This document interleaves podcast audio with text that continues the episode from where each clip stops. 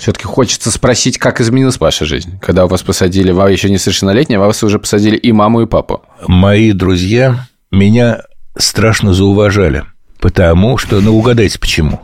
Нет надзора. Близко, близко. Свободная квартира, совершенно верно. Я хотел это сказать, но испугался, да.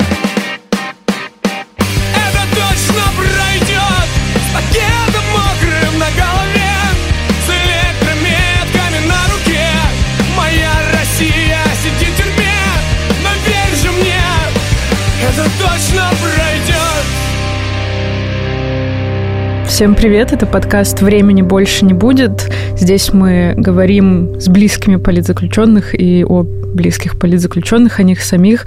А, меня зовут Ксения Миронова, я журналистка службы поддержки, и со мной... Илья Красильщик, руководитель проекта службы поддержки. Давайте в этот раз не будем перечислять наши регалии, э, связанных с российским правосудием, а представим сразу человека, э, с которым мы хотим поговорить. Наш гость сегодня правозащитник, сотрудник научно-исследовательского центра «Мемориал». Это Александр Юльевич Даниэль. Знаете, вот когда вот мы в эту всю бездну постепенно проваливались, проваливались, проваливались, то все время были разговоры. Но как бы это уже как Советский Союз. И кто говорил, нет, но это еще не как Советский Союз. Говорит, ну вот это уже как Советский Союз. Он говорит, нет. И тут говорит, нет, это хуже, чем Советский Союз. Вообще-то мы подкаст про родственников заключенных, и опять же, тоже хочется посравнивать, а как это было тогда, как это было сейчас. Александр Юльевич, можете рассказать, как это ощущалось, вся эта атмосфера в детстве, когда вокруг тебя диссидентское движение? Вы знаете, мне, наверное, сильно повезло. Я был в самом центре этой среды. Молодость моя и дальнейшие годы пришлись на начало и на расцвет вот этой диссидентской активности.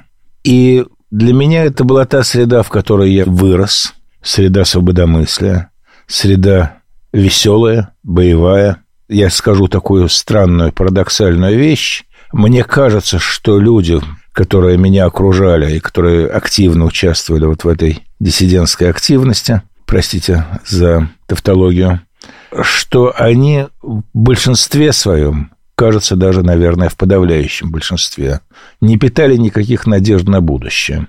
Но при этом не было вот ощущение такой тупой безнадежности. Не было ощущения подавленности. Не было ощущения отчаяния.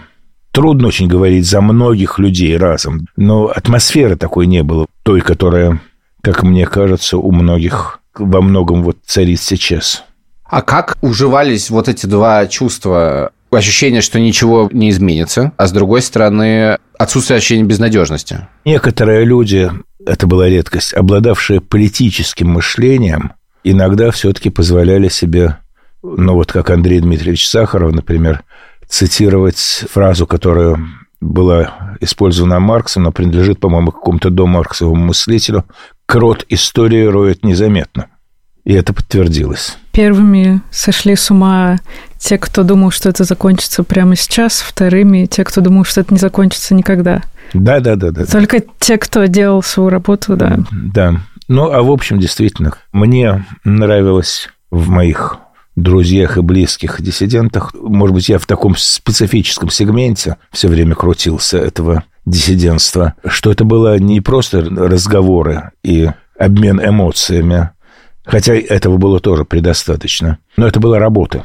Это были люди, которые работали, не знаю для чего, но работали выпускали бюллетени, собирали информацию, придавали ее гласности, то есть теми инструментами гласности, которые тогда были. Они пахали. Это были очень занятые люди. Вот люди пахали, у них не было при этом веры, что что-то изменится, как вы сказали. И, опять же, возвращаясь в сравнение, э, сейчас много разговоров, мне кажется, про то, что вот мы делаем что-то, война идет, но вообще-то непонятно, а в чем это образ будущего, о чем мы мечтаем. Ну, кроме конца войны, там, не знаю, смены режима, вот какой мы хотим видеть страну. К чему стремились люди? То есть, может быть, даже не было веры, что это можно добиться, но чего хотелось добиться? Грубо говоря, какая была у людей в головах модель хорошего да, да. хорошей страны, хорошего общества. Но самое разное, конечно. Это не было какое-то движение с единой идеологией. Были самые разные люди – грубо говоря, от анархистов до монархистов. Много было там людей, которым казалось, что лучшая модель – это либерально-демократическая. Иные, значит, считали, что другие модели более хороши. Но если переводить это с языка идеологии на простой человеческий язык, хотелось, чтобы не сажали за слова и тексты, чтобы люди могли громко высказывать то, что они думают – чтобы не было политических лагерей, чтобы не было политических арестов, чтобы не было политических преследований. А в чем заключалась эта работа? Ну, то есть вот сейчас с антивоенным движением, да, были люди, как Саша Скочеленко, которые переклеивали ценники, есть разные движения, которые тоже какие-то листовки делают, общаются с журналистами, журналисты пишут, что это могло бы быть тогда. Сейчас, конечно, это все проще, потому что все-таки есть интернет, да, сейчас это намного проще. Но еще очень важно, что сейчас, мне кажется, очень много креативных людей в этом антивоенном протесте. И то, что мы умели делать когда-то, ну что, могли взять лист бумаги, написать из букв, составить слова, из слов предложений, из предложений текст. И был, в общем, как бы ну, два основных инструмента. Что с этим текстом дальше делать? Либо он начинает самоздатское хождение – но это уже зависит не от нас, а, от, грубо говоря, от вмещающей среды. Подхватит этот текст люди, будут его перепечатывать на пишущих машинках. Других-то средств практически не было. Хотя пытались там всякие гектографы делать, шапирографы там и прочее, множительную технику. Ну, Эра был такой множительный аппарат в казенных учреждениях. Он стоял, иногда люди могли до него добраться и что-то на Эре размножить. Это один путь, самоздатский, так сказать, да. А другой путь – это передать этот текст за рубеж. Он, может быть, будет озвучен на радио «Свобода», на радио «Голос Америки», иностранными радиостанциями, вещающими на русском языке, короче говоря. Может быть, он будет напечатан в каком-то русскоязычном издательстве и вернется уже в виде книжки в Советский Союз, естественно, нелегально ввезенной. Потому что железный-то занавес, конечно, был, но он был уже довольно ржавый, такой дырявый, не очень надежный. И, конечно, литература просачивалась, которая можно было публиковать разные тексты на Западе, и какая-то часть этих тиражей попадала в Советский Союз и начинала новое циркулирование уже здесь. Были случаи демонстраций, пикетов, митингов, но довольно редкие. Были случаи листовок, если говорить, например, об антивоенном протесте, то я узнал о том, что вот мой друг, ныне очень известный правозащитник Олег Орлов, в начале 80-х годов распространял листовки против афганской войны. Просто ходил и засовывал их в почтовые ящики. И еще, наверное, очень важно сказать, что вот таких открытых диссидентов, которые писали тексты, подписывали их своими именами, печатали их за границей, пускали в сам издат, их было не очень много. Но, наверное, эта диссидентская активность не могла существовать без очень обширной вмещающей среды, контекста такого социального, понимаете? На каждого вот такого активиста приходилось 10, 20, 100 близких и неблизких друзей, которые его поддерживали, которые ему помогали, которые перепечатывали его тексты, которые для выпуска подпольных бюллетеней, типа хроники текущих событий информационных, предоставляли квартиры, которые собирали деньги на политзаключенных, которые помогали семьям. То есть была очень большая сочувствие со стороны широких общественных слоев. Александр Юрьевич, скажите, а интересно, когда-нибудь кто-нибудь считал, ну, понятно, что примерно, аудиторию всей этой диссидентской работы? Давайте я вам скажу, как я представляю себе порядки цифр. Аудитория листовочников была очень небольшой. Иногда в кругу самих подпольщиков и их ближайших друзей ограничивались эти листовки. А вообще подпольщиков часто брали еще до того, как они только сочинит человек листовку, и тут же его возьмут, он ее и распространить еще не успел. Что касается такого более открытого самоздата, таких людей были многие сотни – а аудитория их была, да, наверное, сотни тысяч. Десятки тысяч во всяком случае. Конечно, вы скажете, что для 250-270 миллионного Советского Союза это не так много. Тем не менее, нам казалось, что много. Ну, а если говорить о слушателях зарубежных радиоголосов, то это уже миллионы. Александр Юрьевич, а как раз про зарубеж. Для меня был каким-то важным моментом, когда стали писать очень много про Навального за рубежом, когда он вернулся в Россию, и был какой-то вот какая-то секунда надежды, что весь Запад требует вмешаться, требует его отпустить, и этого не произошло. И властям российским сейчас стало наплевать абсолютно, да, то есть Россию признали страной-спонсором э, терроризма. И, в общем, это уже не является каким-то рычагом давления. Почему это было важно тогда властям? Потому что тогда это являлось рычагом давления. И вот я очень боюсь, что те надежды, о которых вы говорите, они у меня были. Мы обманулись в этих своих надеждах. И я боюсь, что сыграла роль вот эти старые диссидентские стереотипы – которые сейчас, похоже, не очень работают. А почему это работало тогда? Слушайте, ну, советская власть была такая застенчивая, понимаете? Они были мерзавцы, конечно, но они были такие застенчивые мерзавцы. У них была такая идея, что надо выглядеть хорошо в глазах мирового общественного мнения, в глазах зарубежных правительств, с которыми они торговались и имели какие-то дела. Но я не знаю, может быть, еще к тому же был какой-то своеобразный комплекс неполноценности в подсознании у них. Но они хотели выглядеть приличными людоедами, с салфеткой за воротником. А эти ничего этого не хотят. Может быть, хотели некоторое время тому назад, но перестали хотеть. Им типа наплевать. Вот я такой, у меня кровь течет из пасти, я ем человечную, и всех вас видал в гробу. Ну вот не хочется, да, прямо упираться в параллели какие-то, но как будто невозможно их не проводить в некоторых моментах и сейчас. Ну, я, по крайней мере, слышала в журналистских, например, кругах, когда говорят, ну вот там Муратов высказывается, потому что после Нобелевской премии ему как бы ничего не будет. А ты думаешь, ну как, почему ему ничего не будет?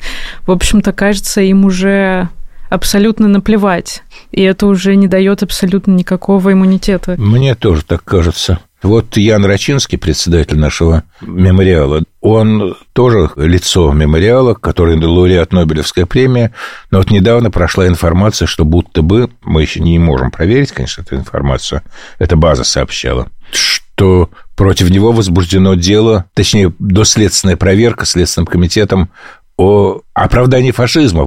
Он фашизм у нас оправдывает наш Ян. За пост, в котором он говорил о том, что не только Гитлер, но и Сталин несут ответственность за разжигание Второй мировой войны. Имея в виду, конечно, пакт Молотов-Риббентроп. Но все-таки надо иметь творческий ум, чтобы назвать это оправданием А фашизма. вот вы знаете, у них творческий ум. Такой полет фантазии, который просто у советских пропагандистов даже отдаленно они к этому не... Нет, но вообще это же, понимаете, эти перевертыши сегодняшние, когда антифашизм называют фашизмом, а фашизм называют антифашизмом, украинская война, одной из целей является денацификация Украины.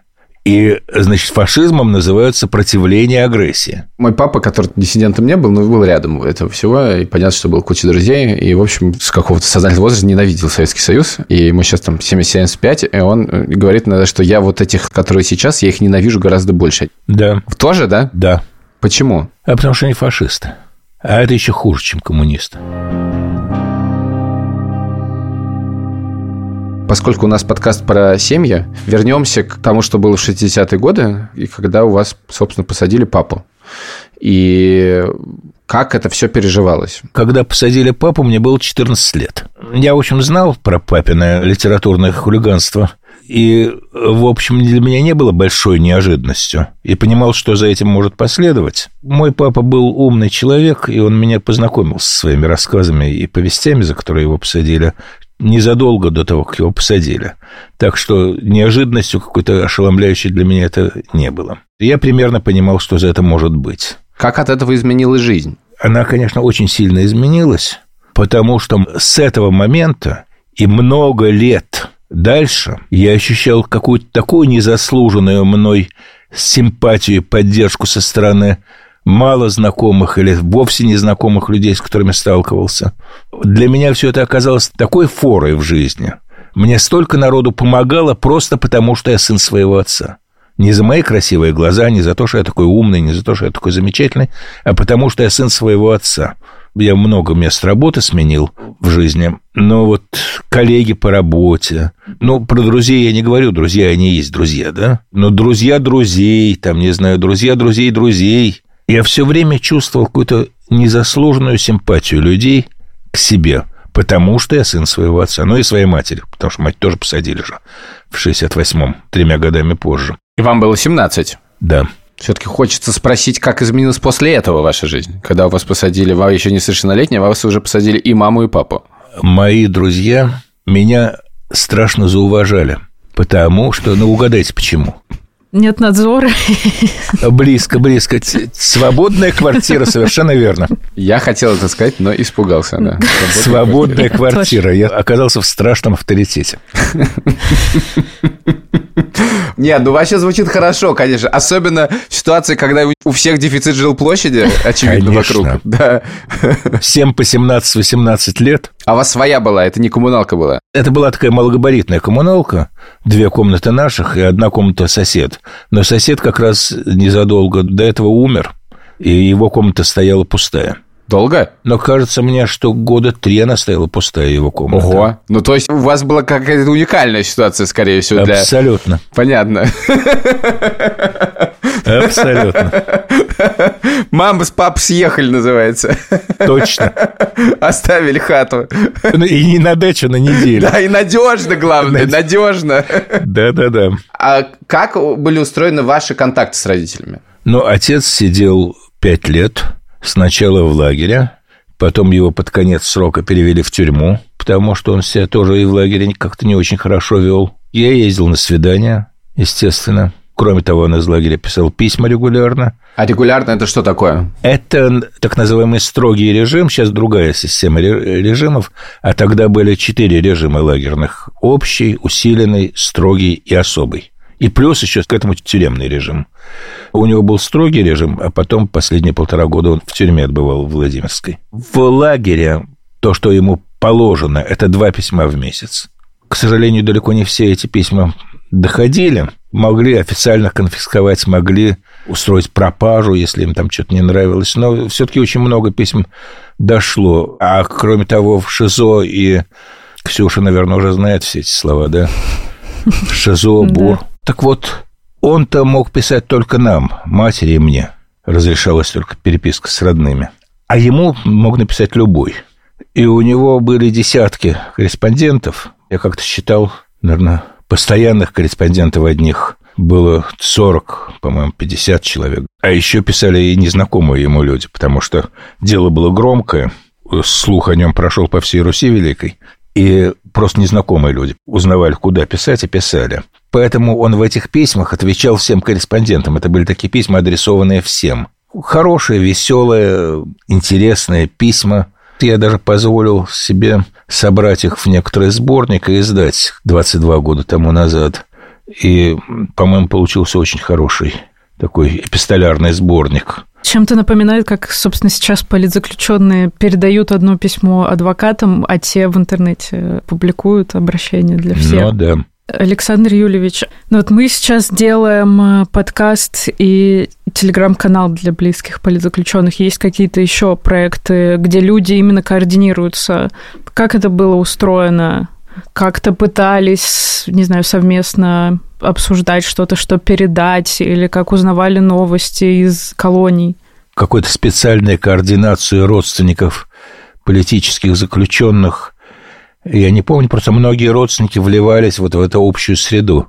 Словом, компания, я это не могу назвать, это компания слишком узко, да, но вот возникала такая вот такая диссидентская среда, да, вот, в Москве, Питере, Украине, республиках Балтии, да, где сажали там людей, а все пересекались. Дело в том, что на самом деле политические лагеря до 1972 года были только в одном месте – это были мордовские лагеря, Дубровлак так называемый. Ну, плюс Владимирская тюрьма. Больше нигде политических, или по официальной терминологии особо опасных государственных преступников, не держали. Поэтому знакомились родственники, в общем, как бы приезжая на свидание, пересекаясь там, в Мордовии, в Евасе. И люди вливались в эту среду. С какими-то родственниками мы особенно подружились, с какими-то просто поддерживали контакты – Но это в целом была какая-то просто часть таких общедиссидентских контактов. Конечно, Москва была центром всего этого, потому что для того, чтобы доехать до Потьмы, до мордовских лагерей, из, допустим, Каунаса или Харькова или Одессы или там Тбилиси, нужно было проехать через Москву. Поэтому Москва стала таким информационным узлом всего этого дела. Где-то в Москве надо было ночевать, надо было устроить людей на ночлег, надо было собрать передачу, посылку. Да, а вот дорого это все было? Понимаете, ведь интересная штука. Ведь в политических лагерях сидело много народу. Но почему-то до 66 года, когда туда попали Синявский и Даниэль, как-то вот такое представление о том, что такое современное политлагеря, в общем, его не было в сознании, по крайней мере, вот московской интеллигенции.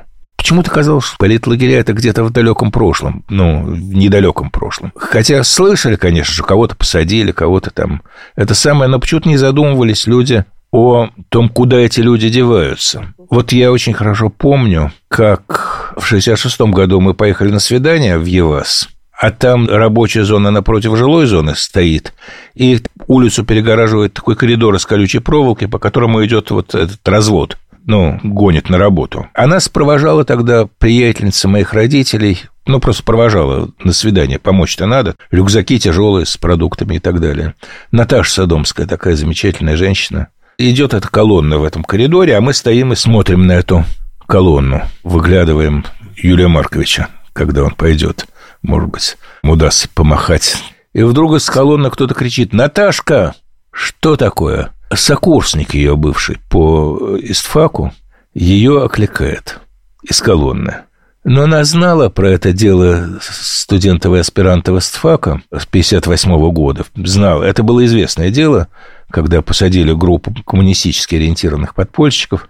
Но как-то вот не задумывался на до этого момента. А куда же они делись? Этот Леня Рендель уже восьмой год досиживал к этому моменту. Потом, конечно, они начали переписываться. Там Леня уже, когда свою десятку закончил, то он вернулся в Москву, уже там все его ждали. Но в 66-м это было еще как бы вот в нове. И вы спросили про помощь. Ну вот я рассказал, например, вот что вот Наташа Садомская взяла и проводила. Еще многие провожали нас так же точно. А потом уже и не только нас потому что уже как бы довольно много политзаключенных, которые там сидели в этом Добровлаге, стали известны в Москве. И как-то стихийно начался сбор денег на всякого рода траты. Ну, потому что это все действительно стоит денег. Билеты, продукты, передачи, бандероли, посылки – сколько их можно было, и нужно было, чтобы все-таки это, это же политлагерь, значит, должно быть очень хорошего качества, но чтобы поддержать книги, потому что это политлагерь, опять-таки, и, значит, первая потребность у людей в чем? В книгах. Тогда можно было посылать книги, сейчас, говорят, нельзя. Не везде сейчас можно. Вот в Лефортово у них подключен озон. Нужно заказать новую. Ну, да. Вдруг ты там э, невидимыми чернилами старый. Тогда это называлось книга почтой. Но в Лефортово в те времена нельзя было передавать книжки. Но там хорошая библиотека, говорят, была. Сейчас, вероятно, та же самая и стоит библиотека. Не, не изменилась с того момента. Да, вряд ли изменилась. Ну вот, и начали собирать деньги. Причем почти открыто собирали деньги на политзаключенных в больших городах. Ну, там, не знаю, в разных НИИ, в редакциях, в издательствах, ну, вплоть до того, что где-то там вешали прямо объявление принимая деньги для помощи политзаключенных, такой-то сотрудник в такой-то комнате. Это объявление не сразу срывали. Вот это уже нечто невероятное по советским меркам. И, в общем, всегда людям хватало... Те, кто выходил на связь с этой сетью, им, в общем, можно было обеспечить все вот это вот. И часто в Москве покупали продукты для тех, кто едет в Мордовию, чтобы им не искать там твердо копченой колбасы. Александр скажите, а вот э, это все движение у людей было ощущение какой-то собственной силы? Было ощущение, что вы сильнее чего-то, эта вся вещь? Да. За счет чего? За счет солидарности. Поддержка и сочувствие, оно, оно же не просто волны симпатии, да, а это именно знак солидарности с теми, кого посадили за то, за что сажать не должно. За мнение, за литературу, за тексты, за высказывания, ну, в общем, за политику. Но вот было ощущение, что это движение такое, было ощущение, что вас много. Вы знаете, да, у меня было. Я ведь не крутился в одной среде, рафинированной интеллигентской, где все были такие сочувствующие. Я все-таки был молодой, энергичный парень, часто общался с людьми, там, не знаю, в поезде, в электричке там, и так далее. Иногда начинаешь разговаривать о чем-то, начинают расспрашивать, ты обозначаешь свою принадлежность к этой. И, в общем, как правило, не всегда, конечно, бывали изредка и другие реакции, но, как правило, это сочувствие или, по крайней мере, любопытство. Все же это выплеснулось в 90-е годы, в конце 80-х отношения. И потом, слушайте, в России традиционно не любят начальство. Не забывайте об этом. Можно быть очень советским человеком, но начальство ты все равно не любишь, хоть ты и советский человек. Это как бы закон природы. А в таком массовом понимании диссидент – это который против начальства. Ну и все. Ну, просто сейчас такое ощущение, что все-таки очень многие люди себя чувствуют одиноко Возможно, тоже из интернета, что они видят количество э, людей, поддерживающих, да, там как-то слепо власть, войну. Может быть, из-за бессилия. Из-за бессилия, конечно. Да, так я тоже сейчас себя по-другому чувствую, чем тогда. Знаете, я вот, когда шел сюда, думал, почему же тогда как-то никакого ни отчаяния не было. Да, ощущение, что ничего невозможно изменить было, но оно не вызывало ни отчаяния, ни какой-то я думал, может быть, это потому, что, знаете, как вот глубоководная рыба обитает на дне океана, а она к этому давлению на дне океана приспособилась. А тут ее вытащили. Она плавала себя, плавала какое-то время на поверхности. Ей понравилось. А тут ее опять на это дно океана запихивают. Может, в этом дело? Нет, вот тоже хотел сказать, что я видел свободу, я на самом деле в ней вырос. А вы ее не видели в начале, да? То есть вы как бы выросли в этом. А в нашем случае действительно... Нет, но... нет, нет, я наоборот уже не видела Я уже всю жизнь живу при Путине. Я понимаю, да. Не, ну ладно, первые годы было довольно свободно. Это тоже все-таки было постепенно. И при Путине это все постепенно происходило. Ну, в общем, короче, я уже тоже привык при свободе жить. Ну да, как-то приятно было вообще. Да, я же тоже самое, не идиот, я видел, что государство становится все более и более полицейским, все более и более омерзительным. В конце концов, этот э, Крым и Донбасс, все это действовало. Настроение было мрачное. Но я сейчас говорю о себе только. Но такое впечатление у меня, что люди моего поколения тоже вот испытывают то же самое примерно. А потом вот это вот провал 24 февраля – не знаю, я понимаю, что все это постепенно и к этому шло, но все-таки, что 24 февраля ощущалось как катастрофа мною и моими сверстниками, это точно. Именно потому, что, знаете, дали подышать. Но тут, конечно, ключевое слово «дали». Не сами взяли, а вот нам дали. Дали, и мы отдали еще. Да, мы отдали. Вы говорили, что диссидентское движение вообще-то было не политическим, что там не было политиков, что... Ну, бывали, были... но, но Ну, бывали, но, в общем, в основном не было. Как вы сейчас считаете, правильно это было? Понимаете, что значит правильно, неправильно? Но вот я представляю себе своих друзей-диссидентов во власти – ну, кое-кто из них и был во власти, но очень мало, конечно. Так правда не было у людей политического мышления. Дело не только в том, правильно это или неправильно. В принципе, правильно. Правильно, что в Чехии был Гавел. Да, вот я как раз хотел сказать, что как же с нашим Вацлавом Гавелом, ну, может, Сахаров должен был дожить. Так он же в 89-м умер. Да-да. Возможно, у него было, кстати говоря, у него какие-то тенденции к политическому мышлению, у него в статьях его, в текстах его просматривать. Вот он, может быть, мог бы, не знаю. По крайней мере, во время перестройки он вел себя как политик. Про других я не уверен, не знаю. Сережа Ковалев вроде как, казалось бы, пошел во власть, но куда во власть? Уполномоченным по правам человека. Ну да. Понимаете? Ну это... да. Это не человек, принимающий решения, это человек, защищающий от принятия. Да, да, да, да, да. Александр Юлевич, почему вы решили, я не знаю, был ли это вынужденным или э, прям решением остаться в России после 24-го? Да старый я уже. А почему вы так в 70-х не уехали в 80-х? А я был молодой.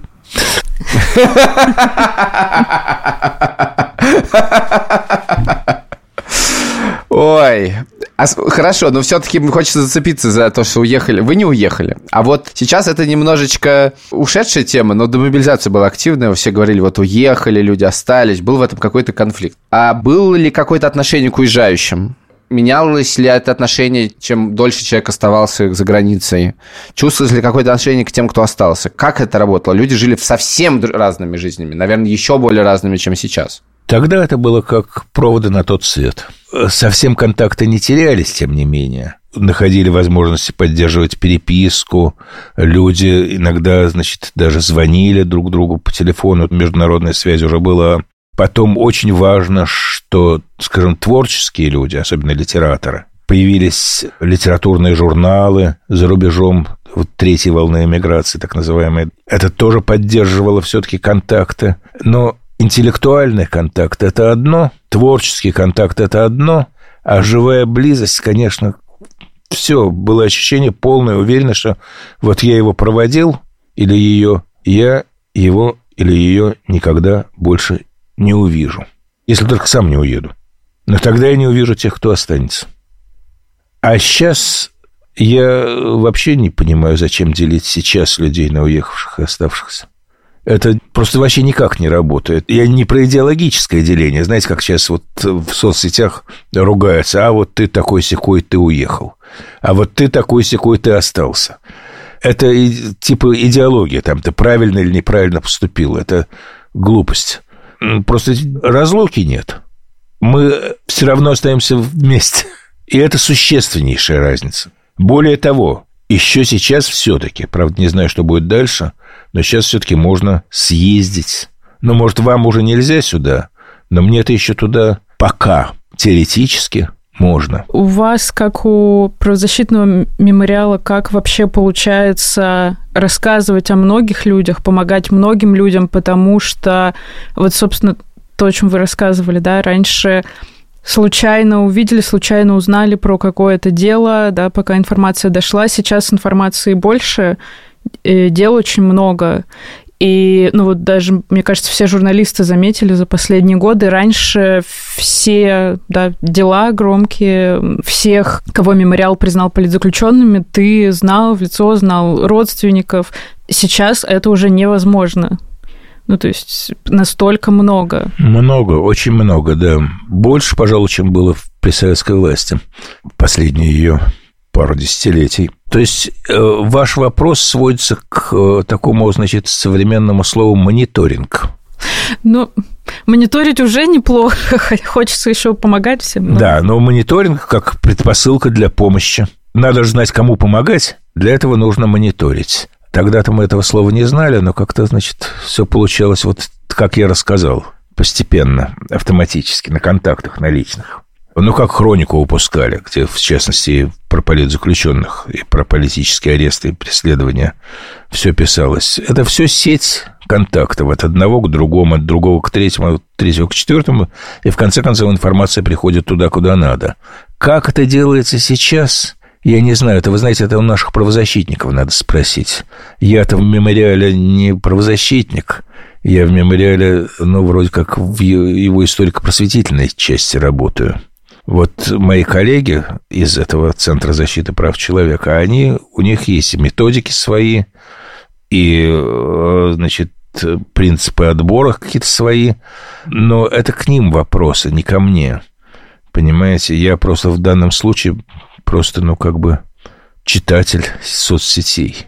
Ну, тут интересно, что вы говорите, что все-таки, видимо, больше, чем было тогда политзаключенных. Да, вы знаете, мой друг Саша Черкасов, как раз он из правозащитников больше, хотя не чужд и историко-просветительской деятельности, он сравнивал. И вот он в какой-то момент, уже некоторое время назад, мне сказал, все, планка поднята. Их стало больше, чем их было в начале 80-х годов. Это, конечно, потрясающе. Это, честно говоря, по-прежнему укладывается в голове. Да, а я уже не говорю о тех, кого там сажают на сутки. Их вообще, насколько я понимаю, около 20 тысяч уже насчитывается. Вот так, опять же, мои друзья и коллеги-правозащитники говорят. И надо сказать, что в смысле массовости протеста, не сочувствия протестующим, а активного протеста, ничего подобного в советское время не было все-таки, смотрите, 20 тысяч людей, которые высказали свое мнение отсидели за это свои сутки.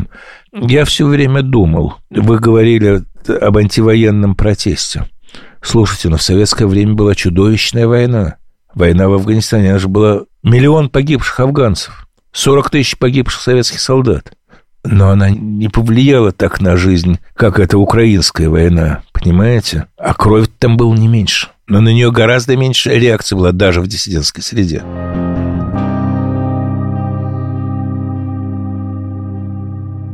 Александр Юрьевич, последний вопрос. Извините, самый тупой, но чего начали, тем хочется и закончить. Когда было хуже? Сейчас или тогда? Сейчас. Я э, расскажу, как я лет 20 назад ездил в Норильск. Там была такая большая такая организация бывших зэков норильских. И они начали меня убеждать в том, что все-таки раньше, там, вот когда они сидели, там, в 40-е, 50-е, было лучше. Но полярное сияние было ярче. Сейчас даже полярное сияние не такое яркое. Так что я думаю, что, может быть, мое это вот сейчас, может, это от возраста. Я был тогда молодой. Может, в этом дело.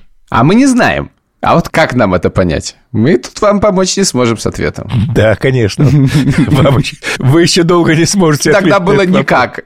да, я, честно говоря, желаю нам, чтобы у нас не было возможности сравнить э, что-то с чем-то. Вот то, что происходит сейчас, я не хочу больше ни с чем сравнивать. На самом деле, может быть, и не надо сравнивать. Мы живем сейчас и здесь, и сейчас везде, э, и сравнивать не надо, а надо понимать, мое дело, мое дело. А просто рассказывать, как оно было. А сравнивайте, пусть, вот лучше пусть вы сравниваете. Если вам это зачем-нибудь полезно. Я считаю, что это абсолютно бесполезно, если честно, потому что важно не сравнивать, а, а анализировать конкретные вещи. Но как же, понимаете, сравнивать смысла нет, но очень хочется. Да, да, да, да. Александр Ильич, спасибо вам огромное. Вам спасибо, что позвали. Спасибо большое, Александр Юрьевич. Какой тут действительно очень, как ни странно, духоподъемный разговор. И я, не честно говоря, до конца даже не могу сказать, почему. Мне кажется, просто из-за того, что есть люди, от которых просто становится лучше. Не хочется делать каких-то выводов. Длинный был разговор. И, и давайте просто на этом закончим. Мы выходим по пятницам. Мы называемся «Времени больше не будет». Нас зовут Ксюша Миронова, Илья Красильщик.